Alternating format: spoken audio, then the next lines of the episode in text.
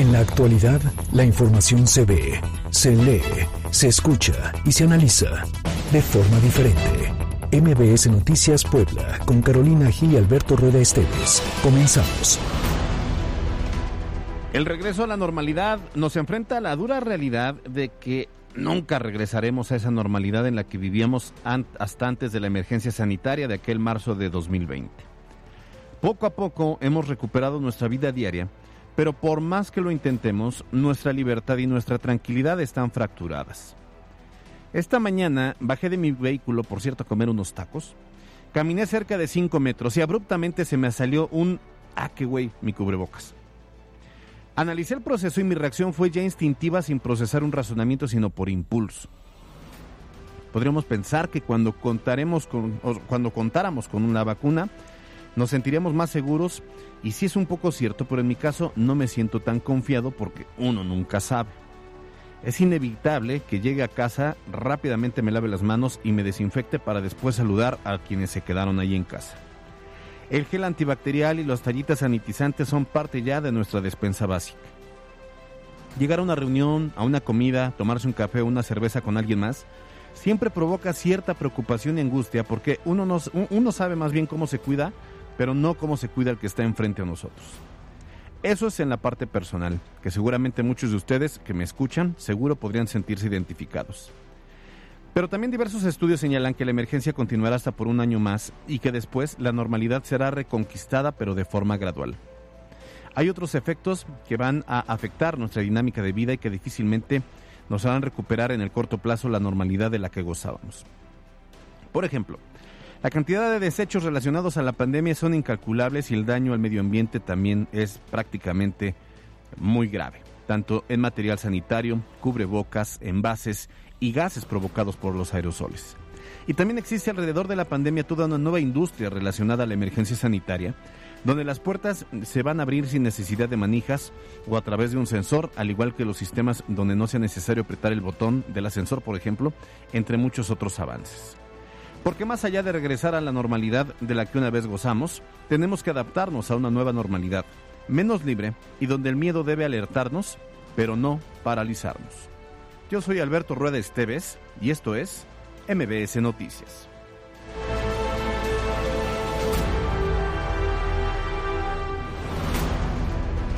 MBS Noticias Puebla, con Carolina Gil y Alberto Rueda Esteves. Información en todas partes. ¿Qué tal? ¿Cómo le va? Muy buenas tardes. Son las 2 de la tarde con dos minutos. Estamos transmitiendo completamente en vivo a través de EXA 94.1 de FM. De aquí a las 3 con mucha información. Esto es MBS Noticias, gracias por eh, sintonizarnos. Yo soy Alberto Rueda Esteves y esta tarde me da enorme gusto poder saludar a Yasmín Tamayo. Yas, ¿cómo estás? ¿Qué tal Alberto? Muy buenas tardes. Buenas tardes a usted que nos escucha en su auto, en su casita y que bueno, pues nos acompaña en esta frecuencia. Con mucho gusto los saludo y los invito a que nos acompañe a lo largo de esta hora porque tenemos muchísima información preparada para todos ustedes. Como siempre, Alberto, recordándoles que bueno, pues estamos atentos y abiertos a sus comentarios a través de nuestras redes sociales arroba MBS Noticias Pue para Twitter, eh, arroba Cali-Gil y arroba Alberto Rueda E, porque mi querida Caro Gil, aunque no está aquí, siempre está muy pendiente de todo lo que sucede. Así es, ¿y cuándo, dónde te encontramos a ti? Arroba jazz-tamayo, mi cuenta de Twitter también para recibir cualquier comentario. Muy bien, pues ahí lo tenemos. Oigan, es jueves 30 de septiembre, quiere decir, es el último día de este mes patrio, se acaba septiembre, mañana estaremos arrancando octubre y con ello pues prácticamente el último trimestre del año. Así es, ya se nos está yendo el año. Sí, se acabó. Es que lo decíamos al inicio. De broma, pero... Que pronto, pero parece broma, pero es anécdota, se nos acabó el año. sí. Estamos iniciando ya este pues último trimestre, prácticamente cerrando así. Llega Halloween, luego llega Navidad, o sea, no, ya es que ya no sabemos qué decoración vamos a pues poner mira, en casa. primero llega el 20 de noviembre. Sí. Que a ver si es si ya estamos en condiciones de que vengan los desfiles y todo eso, que luego también... Ay, se me hace complicado. Llega a haber desfiles del 20 de noviembre de la conmemoración de la Revolución Mexicana.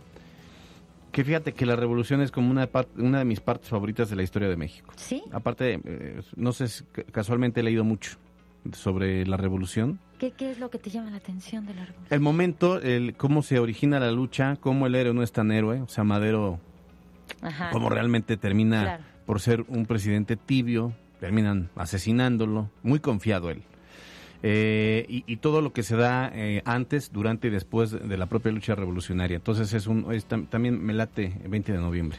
Qué padre. Por todo lo, Qué lo que, padre. todo lo que significa para el país, Claro. porque se da incluso eh, un siglo después del inicio de la independencia, viene la revolución, y después de la, de la revolución de 1910, digamos que el siguiente siglo es el 2010, que ya nos tocó vivir de manera más eh, consciente, digamos, y aún así seguimos como en un proceso de transformación Sí, y de revolución y de revolución constante, ¿eh? constante. Y no hablo de transformación 4T, ¿eh? hablo de la de de veras, ¿no?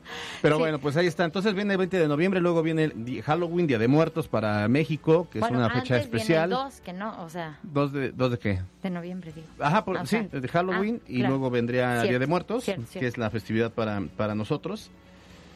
Ah, perdón, sí es cierto. Entonces, primero es O sea, sí, claro, es que primero es el 2, Yo primero es. Día de Muertos. Exacto. Y después viene la el revolución, 20 de noviembre. Y luego viene 12 de diciembre, de- es una fecha también importante para México. ya, ya arrancamos Maratón Guadalupe Reyes. Guadalupe. Bueno, yo tengo el maratón Reyes Guadalupe, o sea que yo lo termino el 12 de diciembre.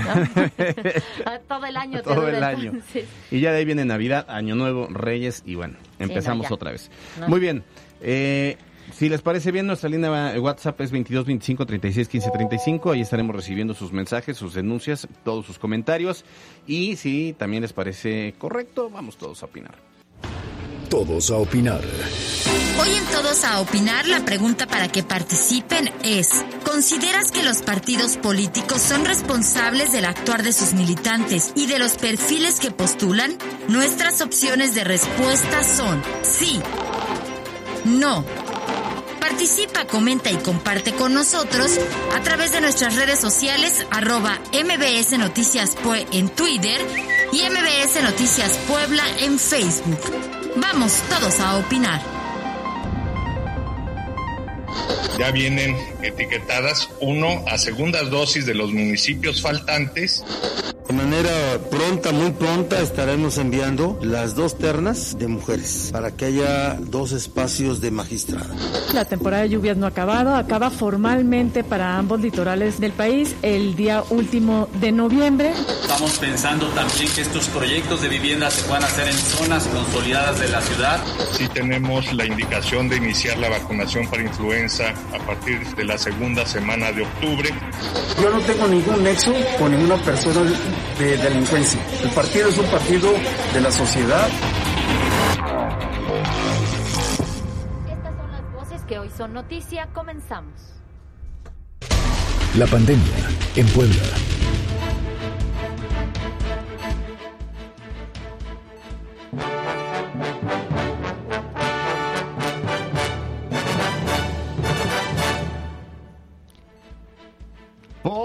Por fin. Por fin sufrieron, surtieron efecto las veladoras, los rosarios, los ruegos, todo, todo, todo lo que se hizo, pues ya finalmente tiene efecto porque la federación anunció el envío de poco más de un millón de vacunas contra la COVID-19 para la entidad poblana, con lo que finalmente, ahora sí, iniciarán las campañas para los jóvenes de 18 a 29 años de edad. Así es, de acuerdo con la Secretaría de Salud en el Estado, será el lunes, o sea, eh, este próximo lunes, cuando arriben las distintas dosis al Estado, con lo que el miércoles iniciarían ya las campañas en Puebla Capital y el jueves al interior del Estado y la zona metropolitana. Es la voz del doctor Martínez. Ya vienen etiquetadas, uno, a segundas dosis de los municipios faltantes y para primeras dosis de los municipios faltantes de 18 años y más. De los segmentos que faltan, poblacional es de 30 años, nos faltan segundas dosis de hasta En total serán 1.113.664 dosis, de las cuales 400.000 estarán pues del biológico Sputnik, 200.000 de Cancino, 153.100 de AstraZeneca. Estas últimas se utilizarán, atención, como segundas dosis. Además, habrá otras 261.000 de AstraZeneca para la primera aplicación y también tendremos 99.564 de Pfizer para segundas dosis. Es decir, tenemos un poquito de todo. Ah, bueno, pues ya está ahí eh, combinado. Entonces, a ver, recordemos que se anunció la habilitación de ocho puntos de vacunación. Ponga mucha atención, de todos modos se los vamos a subir a las redes sociales de MBS Noticias. Estarán habilitados el Hospital General del Sur, el Centro Expositor, la Unidad Deportiva Volkswagen ahí en la recta Cholula, el Seminario Palafoxiano ahí en la zona del Porvenir, el Regimiento Militar, precisamente en la zona de la 25 zona militar, la Arena Boab en San Manuel, la Universidad Anáhuac, aquí por la zona de MBS, que está ahí en Orión, eh, eh, periférico, más Circuito o menos. de Orión, sí. Ajá, circuito de Orión. Y el Tecnológico de Monterrey, que está sobre la vía Atizcayo. Ahí están repartidos estos ocho puntos. Está eh, el General del Sur al sur de la ciudad, el Centro Expositor al norte, en la zona de los fuertes, y ya los que hemos ido, eh, me parece que están bien distribuidos. Están bien distribuidos, pero habrá que ver porque ya tenía un rato que no veíamos centros masivos de vacunación. Es decir, los le- normalmente eh, habían utilizado algunas de las sedes propias de de la Secretaría Sí. de Salud, vuelven con esta logística. Obviamente por el número y la cantidad de jóvenes que se esperan, o sea, ya lo habíamos dicho, han estado esperando y esperando a juntar la cantidad de vacunas que se requieren. Van a estar muy pegaditos porque arranca miércoles para la capital poblana y después el jueves en la zona metropolitana. Entonces, bueno, pues estaremos atentos. Ahí otra vez el llamado, Alberto, a que la gente acuda a donde le toca. El tratar de evitar ir a otro centro que porque le queda más cerca, eh, a lo mejor de la escuela, o porque Sí. no están poniendo el biológico que quieren. Hay que cumplir con los lineamientos para tratar de mantener el orden, porque bueno, pues se vienen jornadas importantísimas aquí en Puebla. Así es. Y para seguir atentos a las medidas que debemos extremar, principalmente con los menores quienes aún no están considerados en estrategia nacional de vacunación, un total de 4.125 menores de edad en Puebla se contagiaron de COVID-19 durante estos meses de pandemia activa en la entidad y lamentablemente fíjese que de ellos un total de 75 fallecieron. Por cierto que la Secretaría de Salud ha señalado, ha informado que hay 127 amparos para la vacunación contra COVID-19 de adolescentes que van entre los 12 y los 17 años de edad. Este tema, Alberto, que a pesar de que, bueno, pues hay esta insistencia de que hay ya situaciones a nivel internacional, pues que simple y sencillamente en México pues siguen sin abrir la puerta para vacunar a este sector de la población. Únicamente hay que recordar, está abierto el registro para quienes tienen alguna comorbilidad. Entonces, los, los jóvenes sanos o los padres de jóvenes y adolescentes sanos, pues están recurriendo, siguen recurriendo a los amparos para tratar de vacunarlos. Ahora, hay que considerar también sobre este tema de los 75 menores que han fallecido por COVID-19, que eh, lo reportó el doctor Martínez, son eh, niños que tuvieron algún tipo de comorbilidad, ya sea alguna obesidad, asma. Nueve de cada diez de, de- de ellos. O sea, el 90% de estos eh, eh, menores eh, tenían alguna comor una o incluso más, Más comorbilidades. comorbilidades, sí. Entonces, es importante que usted y que a partir de esta pandemia cuidemos más la salud de nuestros hijos. Híjole, sí. Para que sean niños sanos y para que en la medida de lo posible evitemos que sean tan vulnerables cuando venga algún tipo de enfermedad, la que sea, te hace más vulnerable y nunca estábamos preparados obviamente para una pandemia como la de COVID. Claro. Pero si usted es de esos papás que dicen, ay, es que le doy tantita coca porque le gusta, pero es poquita, lo está llenando de azúcar y entonces lo está eh, haciendo vulnerable y, proclive a diabetes infantil, por ejemplo. No, y la falta de ejercicio también, el hecho Si de usted tiene una vida sedentaria y no les, no les enseña a sus hijos a, hacer- a que se debe hacer ejercicio, a no estar tan pegados a la televisión, les está afectando de una u otra manera y hoy lo que nos ha enseñado la pandemia pues es que los niños que no están no son sanos son más vulnerables, abusados todos y como papás me parece que debemos poner mucha atención a esto. Hasta aquí los temas de la pandemia, vamos ahora a los temas de hoy. Los temas de hoy en MBS Noticias Puebla. Y miren cómo Pilatos, así se quiere lavar hoy las manos el líder estatal del PCI, que es el Partido Social de Integración, Carlos Navarro Corro, que por cierto pues es diputado plurinominal. Y eh, esto tiene que ver sobre la detención del presidente municipal de Quechola, José Alejandro Martínez Fuentes, que fue postulado justamente por el PCI, no solo una vez, ¿eh? Dos veces. En 2018 lo postuló el PCI, ya había algunos señalamientos eh, por ser hermano del Toñín. Digo, el que seas hermano de un delincuente no te hace de delincuente en automático, Cierto. pero había ya este historial gris, ¿no? Y luego, ahorita en el 2021, lo volvió el PCI a postular y este Alejandro Martínez Fuentes volvió a ganar, pero por las siglas del PCI. Ahora está detenido el alcalde de Quecholac y ya hemos hablado acerca de las implicaciones que esto puede tener para la gobernabilidad del municipio. Pero fíjense que hoy en la mañana el dirigente diputado o diputado dirigente, dependiendo de el eh, cargo que en este momento pues él quiera estar ostentando, aseguró que quien fue dos veces postulado justamente es eh, que porque cumplió con los requisitos que marcaba la ley. Es decir, lo que hacen es asegurar que finalmente cuando se mete ante el Instituto Electoral del Estado y ante el Instituto Nacional Electoral la candidatura, se cumple con no tener antecedentes penales.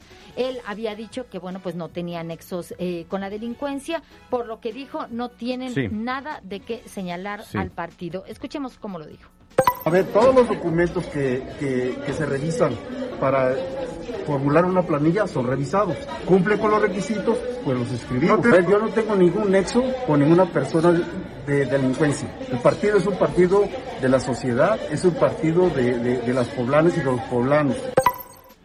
Y bueno, fíjate que la semana pasada en este mismo espacio le informamos sobre eh, la detonación de un artefacto explosivo, esto en el fraccionamiento real de Guadalupe, que fue motivo del inicio de una investigación por parte de la Fiscalía General de la República. ¿Te acuerdas? Ya es que relatábamos, se dio la explosión, pensábamos que había sido un tanque de gas dentro de una vivienda, luego vimos una camioneta roja afectada, entonces se creyó que un tanque de gas había estaba en la parte eh, posterior de, la camioneta, o sea, dentro, digamos, en la cajuela y que había explotado y luego un video muestra a un hombre que se acerca con un artefacto, lo coloca, camina y explota el artefacto. Este, esta situación que además tuvo que ser atraída por la Fiscalía General de la República y esta mañana el gobernador de Puebla, Miguel Barbosa, aseguró que ya están identificados los responsables de este ilícito. Señaló que la investigación está avanzando y que, bueno, pues por, por cuestiones propias del desarrollo de la misma no daba más detalles, pero fue muy claro en señalar esta mañana, ya tenemos identificados a los responsables de esta situación,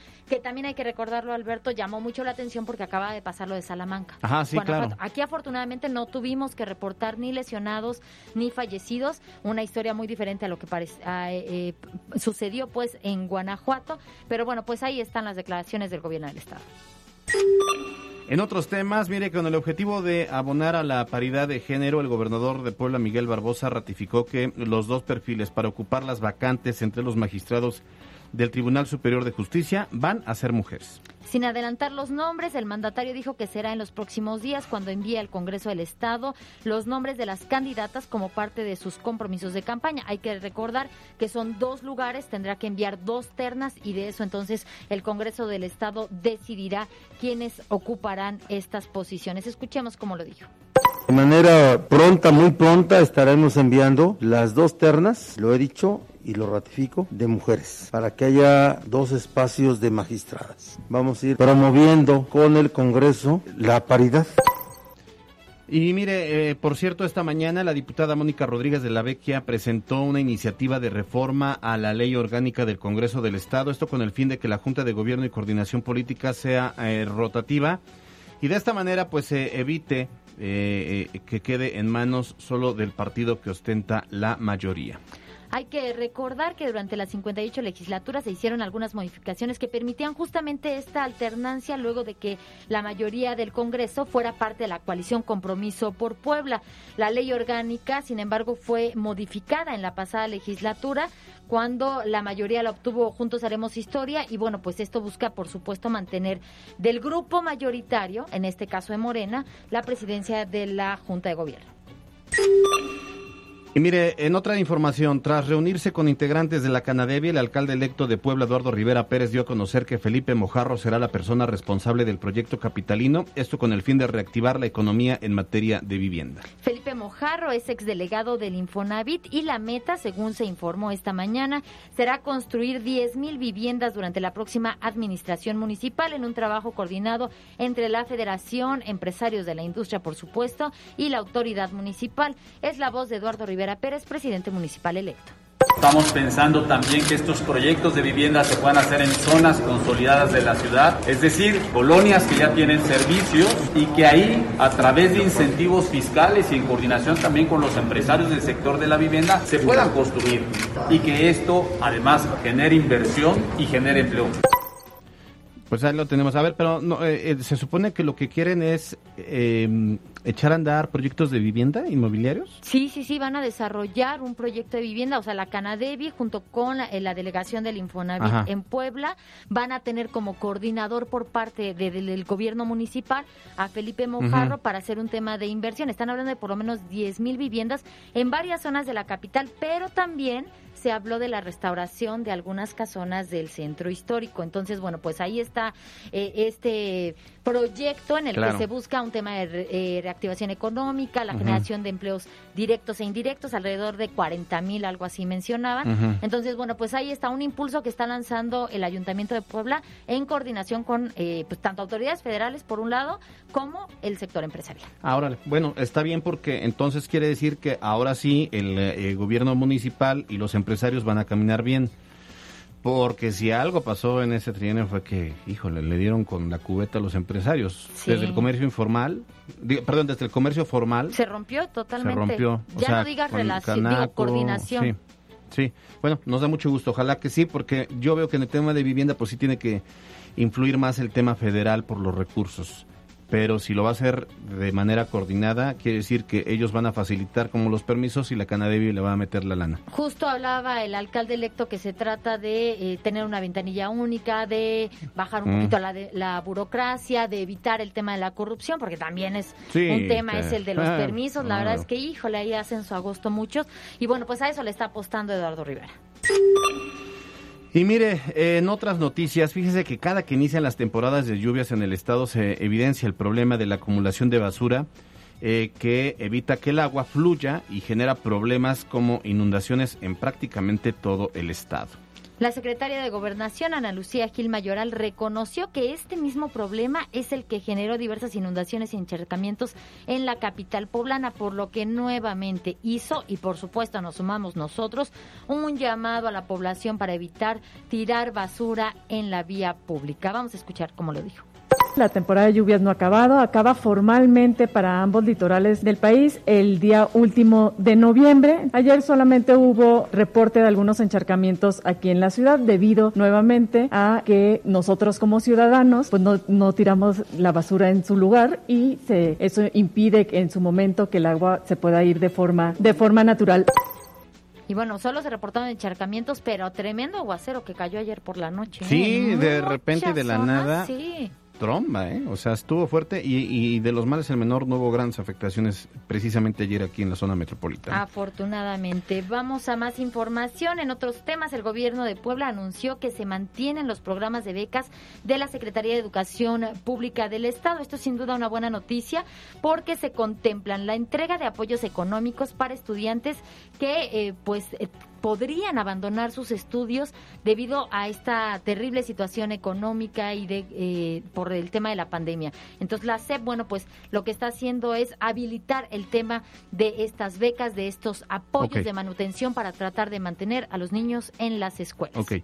Ahora, también se informó que en octubre iniciará la entrega de zapatos escolares en todo el estado, esto como parte de los apoyos para todos los niveles de educación básica en Puebla.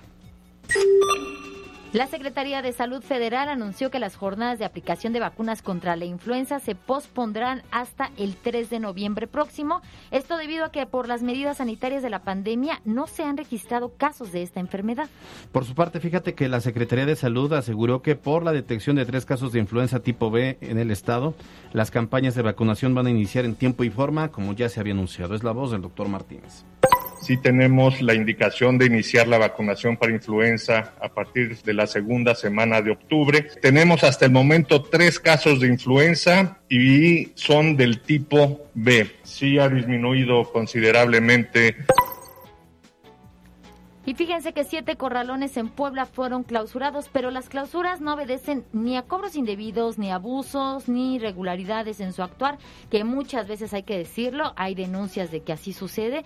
Bueno, pues resulta que la Secretaría de Medio Ambiente, Desarrollo Sustentable y Ordenamiento Territorial los clausuró porque no contaban con las autorizaciones ambientales correspondientes. Ahora bien, fíjate que los vehículos que ahí se resguardaban podrán ser retirados por sus propietarios siempre y cuando notifiquen a la Secretaría y cumplan con los requisitos de la liberación, es decir, si tienen que pagar su multa, pues tendrán que hacerlo y les van a liberar el vehículo. Por cierto, fíjense que los corralones sancionados se ubican en los municipios de Puebla, Santa Isabel Cholula, en Atlisco, Amozoc y Chietla. Y bueno, pues este día la caravana de la antorcha guadalupana llegó a Puebla después de su paso por Atlisco, Chalchihuapan y San Bernabé, San Bernabé Temochtitla. Sí, fíjate que esta caravana lo que busca es hacer un llamado a respetar los derechos de los migrantes y también de, para pedir eh, por el eh, reencuentro entre familias y connacionales que se fueron a los Estados Unidos y que no han tenido contacto con quienes se quedaron aquí esperándolos. Fíjate que ahorita de hecho está llegando a la iglesia de la Asunción ubicado en la colonia Aquiles Cerdán. Esto para, pues tendrán que llegar a Nueva York, pero van pasando por diferentes eh, eh, sedes, diferentes ciudades, diferentes comunidades. Y llama la atención porque hoy se está dando, la propia caravana migrante está eh, dando un homenaje al padre Gustavo Zárate, que fue un activista importante, por muchos años se dedicó atender, a generar refugios, a recibir y apoyar a los migrantes en su paso, dándoles comida. En la última etapa todavía el padre Gustavo Zárate falleció hace como mes y medio, si no me equivoco. Y todavía en la última etapa, además de, nunca dejó de recibir a los, a los migrantes y les daba cubrebocas, les daba desayuno, comida, donde dormir. La verdad es que sí fue un hombre incansable, activista en pro de los migrantes. Un tema importantísimo para Puebla, que tiene muchas zonas migrantes, precisamente que radican principalmente en la zona de Nueva York y de New Jersey, y que bueno, pues siempre sirve eh, de alguna manera para poder hacer esta reflexión de apoyo para quienes tienen paso por Puebla. Muy bien, son las 2 de la tarde con 26 minutos, así cerramos los temas de hoy. Vamos a un corte y regresamos. Estás escuchando MBS Noticias Puebla con Carolina Gil y Alberto Rueda Esteves. Información en todas partes. En un momento regresamos. MBS Noticias Puebla con Carolina Gil y Alberto Rueda Esteves. Información en todas partes. Continuamos. Flores nos presenta en contexto una radiografía sobre los funcionarios y políticos que se han visto envueltos ya sea en delitos o que tienen relación con eh, bandas delincuenciales. Escuchemos. En contexto. El Índice Global de Crimen Organizado 2021 de la Iniciativa Global contra el Crimen Organizado Transnacional reveló que México suma una puntuación de 8 y 7.57 en el indicador del mercado criminal y criminal en general respectivamente. Diversos especialistas señalan que la pandemia por COVID-19 evidenció el vínculo de funcionarios y bandas delictivas que aprovechan el mercado criminal. De acuerdo con información del periódico Central, en Puebla son cuatro los presidentes municipales que no podrán concluir su periodo al frente de su ayuntamiento debido a que se encuentran en prisión o se fugaron luego de que se diera a conocer que había órdenes de aprehensión en su contra. Se trata de Felipe Padjane Martínez, presidente municipal de Tehuacán, Alejandro Martínez Fuentes, presidente municipal de Quecholac, Vicente Valencia Ávila, presidente municipal de Venustiano Carranza e Ignacio Salvador Hernández, quienes fueron acusados de nexos con el crimen organizado y de haber participado directa o indirectamente en actos delictivos. La investigación señala que no solo estos presidentes municipales tienen procesos penales, pues a unos meses de que concluya esta gestión, tres ediles han sido detenidos por portar armas o presuntamente cometer otros ilícitos. Este es el caso de Servando Arispe, presidente municipal de Zicatlacoyan. También Ángel López Cabrera de Oney y Calixto González Montero de Tepatlaxco. Todos ellos se encuentran en libertad. Para MBS Noticias, Mariana Flores. Y bueno, eh, una y otra vez, pues eh, nos seguimos enterando de, funcionarios, de autoridades, de diputados, alcaldes, que terminan siendo investigados, que son incluso detenidos y que lamentablemente pues parece que se convierte en una, una constante. O sea, está bien porque al final se tiene que hacer valer el Estado de Derecho y no importa, digo, pasó con Saúl Huerta y que tardaron un chorro de tiempo en desaforarlo, ¿no? Pero que al final pues se les castigue. El problema es que entonces es una clase política pilla, ¿no? una clase política delincuente. Y ahí eso nos lleva a preguntarnos, Alberto Auditorio, cómo es que llegan ahí, porque muchos de ellos, sí es cierto, llegan a través del voto, pero habría que ver quiénes son eh, los partidos que están postulando esta clase de perfiles y saber si realmente se están o no se están haciendo responsables, porque ya lo veíamos hoy en los temas de hoy. Eh, cómo se lavan las manos y cómo al final nadie los conoce, yo no sabía quién era, nada más me tomé la foto porque sí, pero bueno, es un tema tan importante que lo platicamos hoy con peras y manzanas. Con peras y manzanas. Es patrocinado por Universidad Benito Juárez, VJ. Que nadie te detenga. Conoce nuestras aulas del futuro, licenciaturas y posgrados internacionales. VJ.edu.mx. Universidad en la línea telefónica nos da enorme gusto poder saludar al doctor Miguel Calderón Chelius, él es politólogo de la Ibero eh, Puebla. Eh, doctor, ¿cómo estás? Qué gusto saludarte, buena tarde. Gusto, Alberto, Yasmín, ¿cómo están ustedes? Bien, bien, gracias. Muy bien, doctor, gracias por estar aquí con nosotros esta tarde. Oye, y platicar contigo acerca de este tema que decíamos, y ya lo comentaba Alberto, pareciera que la clase política en nuestro país pues está llena de pillos, de delincuentes, y que los partidos políticos simple y sencillamente se hacen de la vista gorda. A la mera hora les toca desconocerlos.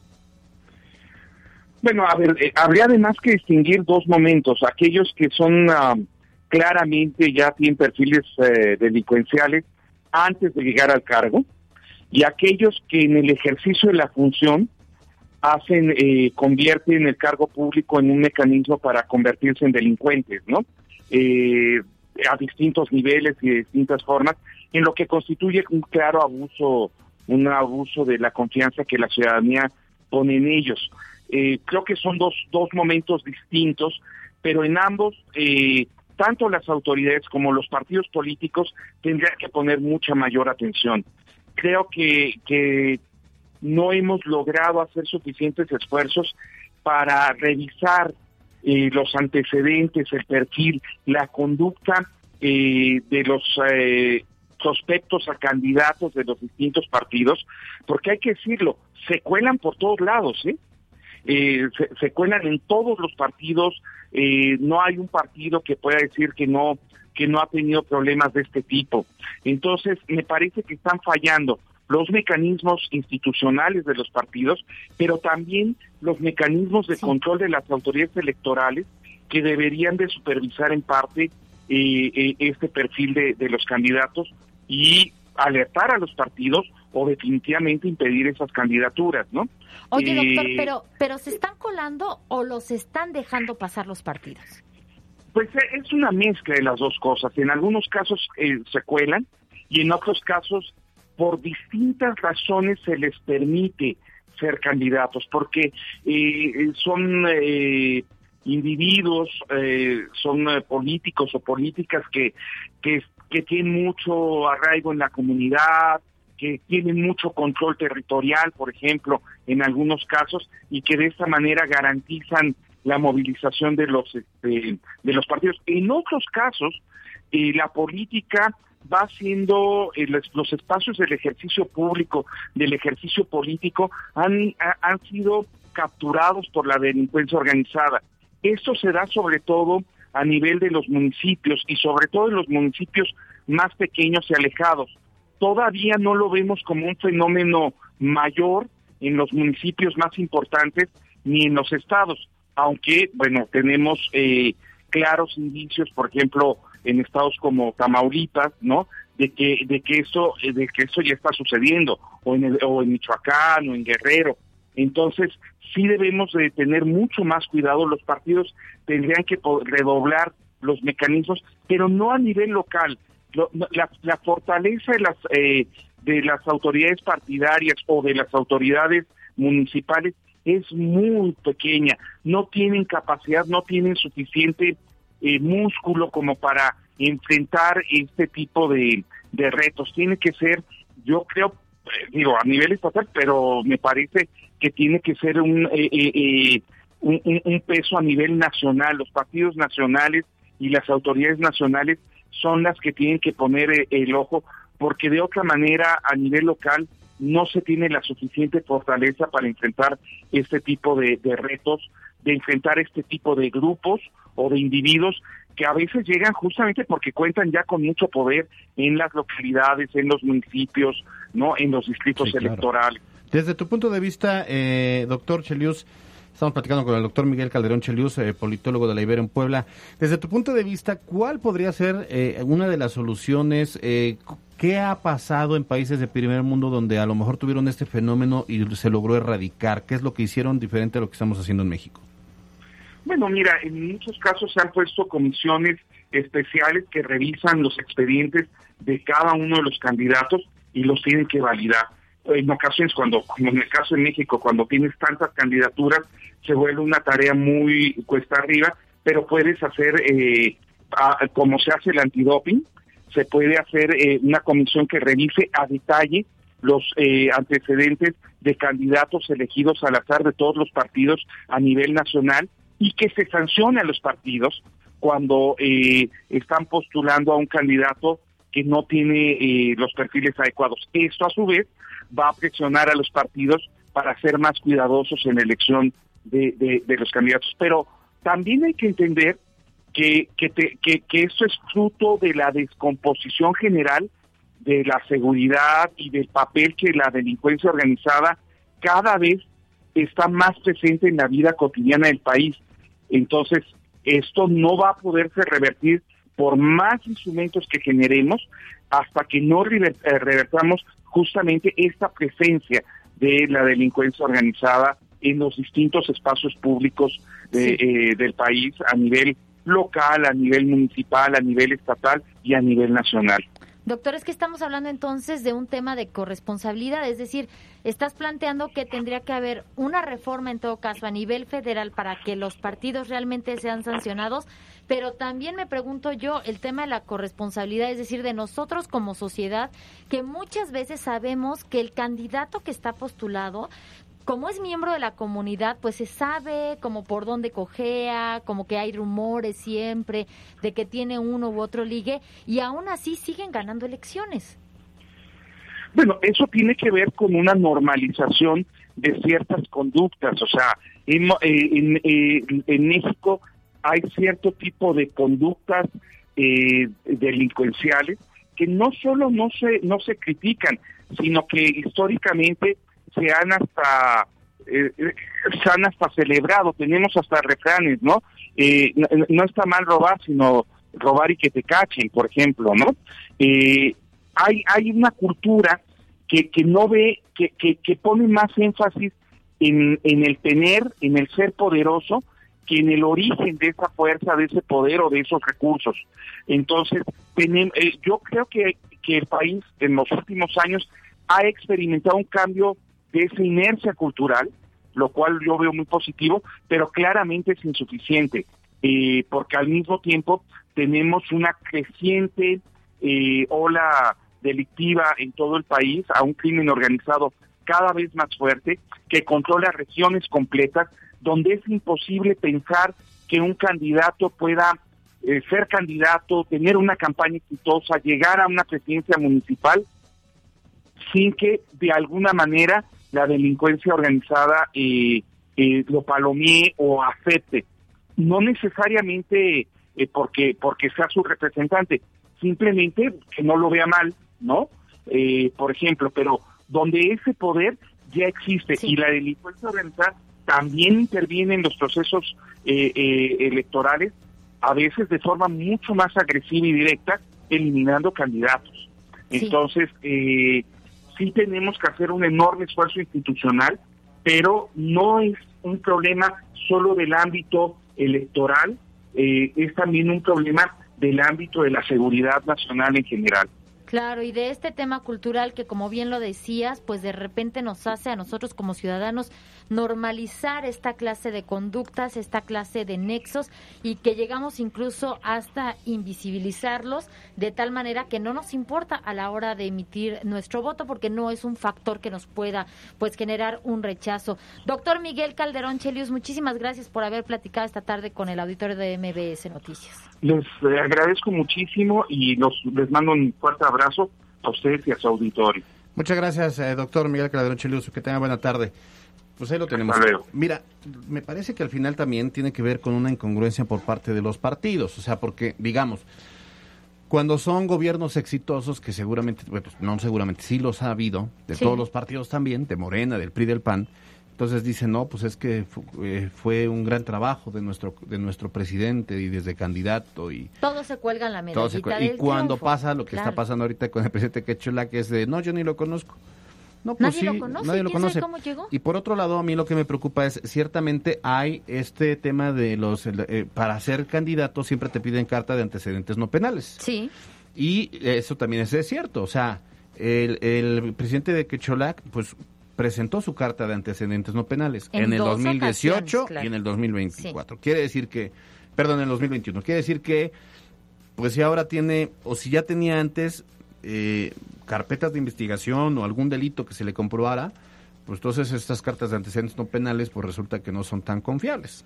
Habría que ver también ahí qué, qué pasa. Hay que revisar cómo al final se están, si se trata meramente de un trámite burocrático que pareciera así está sucediendo, o eh, si las autoridades están ahí con una pinza que deben cerrar para poder garantizar que cuando se emite un documento de este tipo, bueno, pues hay garantía de que esa persona no tiene justamente nexos criminales con peras y manzanas. Fue patrocinado por Universidad Benito Juárez, VJ. Más de 25 años de experiencia nos respaldan. Conócenos, vj.edu.mx. Universidad Benito Juárez. MBS Noticias Puebla, con Carolina Gil y Alberto Rueda Esteves. Información en todas partes. Y la encuesta de este día es, ¿consideras que los partidos políticos son responsables del actuar de sus militantes y de los perfiles que postulan? Prácticamente siete de cada diez de quienes eh, participaron en la encuesta consideran que sí, que sí son corresponsables. Y de hecho, eh, por ejemplo, nos está comentando aquí el Inge Luigi, dice, los partidos políticos no son responsables del comportamiento de sus militantes, porque cada persona sabe lo que hace, pero sí son los responsables al postular perfiles ya sea para bien o para mal, porque decíamos, es el tema de la incongruencia, o sea, para bien, claro, todos somos unos, ¿no? Y, para mal, ya resulta que como Poncio Pilatos, así las cosas. Muy bien, pues son las 2 de la tarde con 46 minutos, vamos ahora a los deportes, a la cancha, con Miriam, Miriam Lozada. En la cancha, con Miriam Lozada. Muy buenas tardes compañeros, iniciamos con la información deportiva. La Liga MX da a conocer el once ideal de la jornada número 11, donde destaca la presencia de dos elementos del Puebla, el portero Anthony Silva y el defensa Juan Pablo Segovia, quienes se encuentran en dicha alineación luego de su buen trabajo en el partido frente a los rojinegros del Atlas. Este miércoles se jugaron dos encuentros más de la jornada número 11 de la Liga MX, en donde Tigres goleó 3 por 0 al Atlético de San Luis, destacando la ausencia de los jugadores franceses y notándose un buen tipo de juego del equipo dirigido por Miguel Herrera. En tanto, Querétaro, ante una fuerte lluvia que cayó, derrotaron un gol a cero a Chivas. Se jugó el complemento de la segunda jornada de la Liga de Campeones de Europa, en donde Benfica goleó 3 por 0 a Barcelona, mientras que Manchester United se impuso 2-1 a Villarreal, con gol de último momento de Cristiano Ronaldo. En tanto, el equipo de la Juventus derrotó 1-0 a Chelsea, mientras que Bayern Múnich goleó 5 por 0 al Dinamo de Kiev. En conferencia de prensa, Gerardo El Tata Martino, director técnico de la selección mexicana de fútbol, dio a conocer que el próximo 27 de octubre nuestra selección nacional mexicana sostendrá un partido amistoso ante su similar de Ecuador como parte del MEX Tour 2021 y lo que lo obliga a hacer un calendario más apretado para los seleccionados, aunque el técnico argentino destacó que para dichos llamados se convocará únicamente a jugadores de la Liga MX. Y finalmente les platico que esta noche se jugará el arranque de la semana 4 de la NFL, con dos mariscales de campo de los llamados el futuro de la liga, cuando Burrow por parte de los bengalíes y en su segunda temporada en la NFL se enfrentará a Jaguares con Trevor Lawrence en los controles.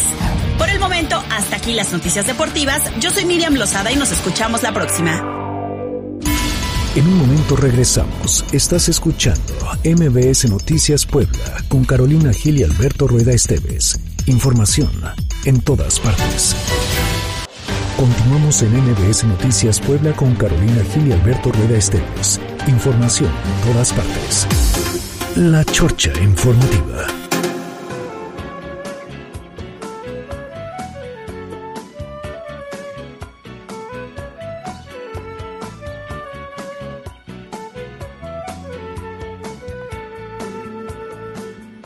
Lo que usted está escuchando, fíjese que lo descubrí en TikTok. Y a partir de ahí le puse seguir y me encontré con un personajazo que se llama Tete Flautista. Y entonces pues me pasé horas y horas viendo todo lo que sube a sus redes sociales porque mi sueño frustrado es haber sido músico, No, ¿sí sabes? Tu mero mole. ¿Músico? Sí. ¿Músico eso quería ser? Bueno, sí ¿No fue parte en, algún momento. Entonces, a mí me da mucho gusto recibir aquí en el estudio de MBC Noticias a Tete Flautista, Tete García, ¿cómo estás? Ah, bienvenida. Que al fin se nos hizo poder ya estar Sí, aquí, que ya lo estamos posponiendo y al fin. Sí, soy tu fan y me da mucho gusto porque además, a ver, primero me la encontré porque ahí en TikTok, pues que tanto en Instagram como en TikTok pones tus etiquetas como de lo que quieres seguir y yo sigo mucho temas de música clásica. Sí, claro. concertistas, músicos, etcétera, este, eh, can- cantantes de ópera, etcétera. Entonces, este, cuando, cuando la, la descubro, me encanta lo que hace, porque aparte mezcla el tema de la flauta transversal, Así ¿correcto? es. Y con música, digamos, muy moderna. Sí. y después descubro que es poblana. Y digo, Así es. "Wow". Orgullosamente poblana, oye, claro. ¡Qué padre! Sí, ahí andamos en, en redes sociales. Fíjate que me gustó muchísimo esa idea de fusionar el instrumento, bueno, flauta, en este caso mi instrumento, Ajá. con música de este estilo, porque pues es, no es algo común, ¿no? O sea, porque siempre ves que el saxofón, el violín, Sí. el piano, pero pues flauta, pues poder llegar a esto nuevo. Y que además rompe un poquito con esta idea que todavía tiene mucha gente de que la música clásica o los instrumentos pueden llegar a ser aburridos, de no ser, por ejemplo, la guitarra la batería. Cuando hablamos de cello, de violín, de flauta, como que los casamos mucho únicamente con el tema de la música clásica. Y entonces, la verdad es que se tienen que eh, aventar un clavado a, a tus cuentas de redes para poder conocer un poquito de todo lo que estás haciendo.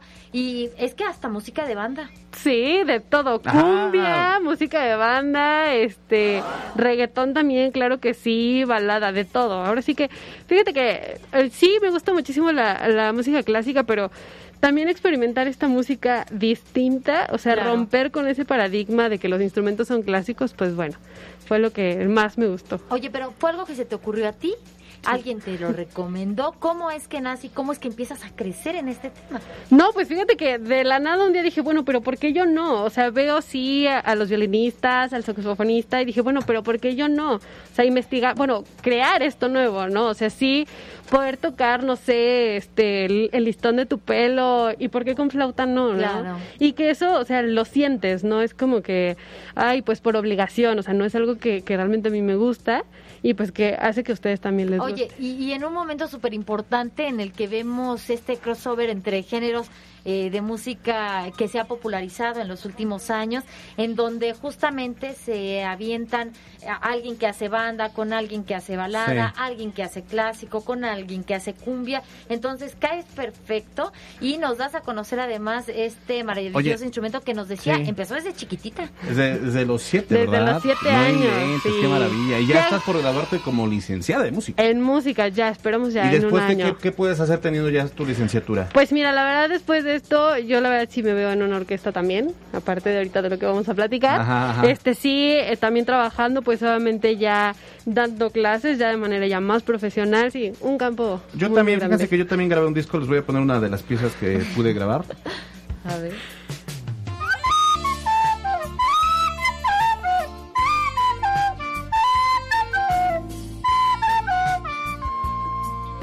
¿Qué tal, hiciste? qué tal este Tete? Super ¿Cómo ves? solo. no un solo. Qué ¿Sí? manera de destrozar. Oye, oye, a ver, pero no, ya, ya, ya en serio, les vamos a, a mostrar una pieza porque de eso queremos hablarle. Y miren, échense un quemón de lo que van a escuchar en este momento.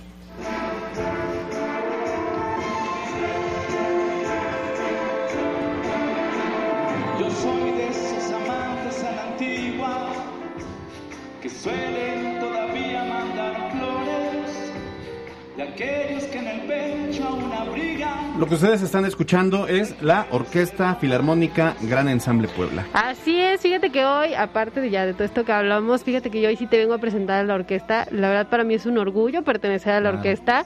Ya 16 años aquí en Puebla y pues bueno, que ya digo, con todo este crecimiento que hemos tenido a lo largo de los años, pues bueno, la pandemia ya nos ha permitido tener un concierto, ¿no? Entonces, es una orquesta que, como lo mencionábamos con el estilo de música, que está rompiendo el paradigma, ¿no?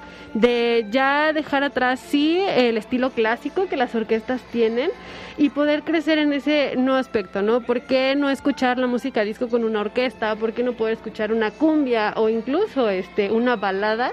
pero con una orquesta. Claro. Entonces, eso es lo que está ofreciendo la Orquesta Filarmónica Gran Ensamble y es ahora sí que es lo, una idea nueva, ¿no? O sea, buscar romper todo esto de la música clásica no es aburrida, los conciertos de una orquesta no, son aburridos y pues que es la música que todo el mundo conoce, ¿no? O sea, desde los más chiquitos hasta el abuelito es la música que todo conoce. Oye, Tete, perdóname, ¿son puros eh, músicos eh, poblanos, músicos y músicas poblanas? Sí, la Orquesta Filarmónica es completamente poblana. Este, tenemos músicos que se dedican completamente, ahora sí que valga la redundancia, a la música, pero también tenemos desde doctores, arquitectos, administradores, tenemos de todo. Qué maravilla. Yo creo que eso es lo, lo más padre, ¿no? Y, y que son chicos desde los 20 años hasta los 30, 35 y que están por gusto a la música. Claro. O sea, que forman la, la filarmónica simplemente por gusto a la música.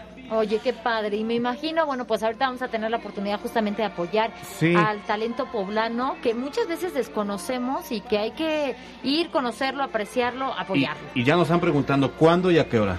Es, bueno, nuestro concierto inaugural, que lo hemos decidido llamar el concierto intro, porque pues bueno, va a ser una presentación de todo. Van a escuchar música desde disco, balada, eh, temas de películas, van a escuchar de todo. Va a ser el sábado 23 de octubre a las 6 de la tarde y el domingo 24 a la 1 de la tarde en el Auditorio de la Reforma, en este Los Fuertes, digo, ahí, ahí, Ahí lo van a, lo van a ver. Con Claro. una acústica Entonces, padrísima, además, ah, el auditorio de la Ajá, reforma. ¿eh? Entonces es sábado 23 de octubre a las 6 de la tarde. También tienen un pre- una presentación al siguiente día. Al siguiente día, nuestro concierto de gala es el día sábado y nuestra siguiente presentación va a ser el domingo, Domingo. a la una de la tarde. 24 de octubre a las 3 de la tarde en el auditorio de la Reforma. Bueno, pues entonces, eh, eh, ¿cuáles son tus redes sociales para que la gente que quiera pueda ahí consultarlas?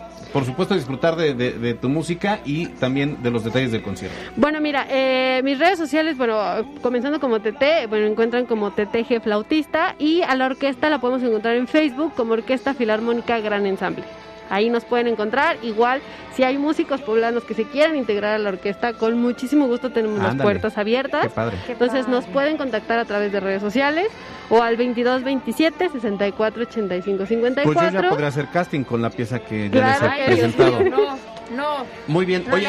Tete García, Tete Flautista, gracias por haber estado en el- aquí en MBS Noticias. A ti, muchísimas gracias por la invitación. Un gusto. Son las 3 con 1. Jazz, nos vamos. Es tiempo de irnos mañana, lo esperamos en punto de las 2 de la tarde porque dirían es viernes. Ya, por fin es viernes. Gracias, Carlos Parraguín en los controles. Gracias, Mariana Flor. Yo soy Alberto Rueda Esteves. Nos vemos mañana. Que tengan muy buena tarde.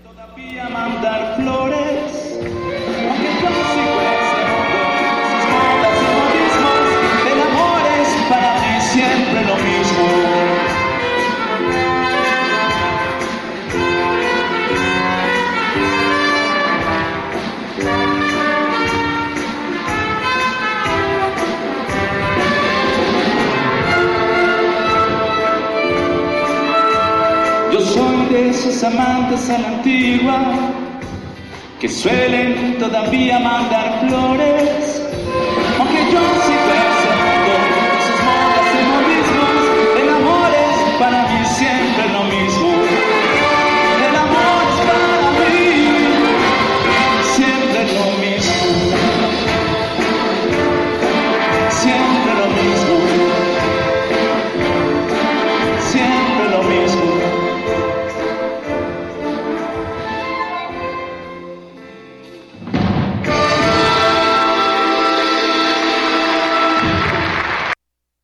Escuchaste MBS Noticias por cortesía de Kia Bon. Te esperamos en Kia Fuertes y en Kia Cerdán. Maneja lo hecho en México.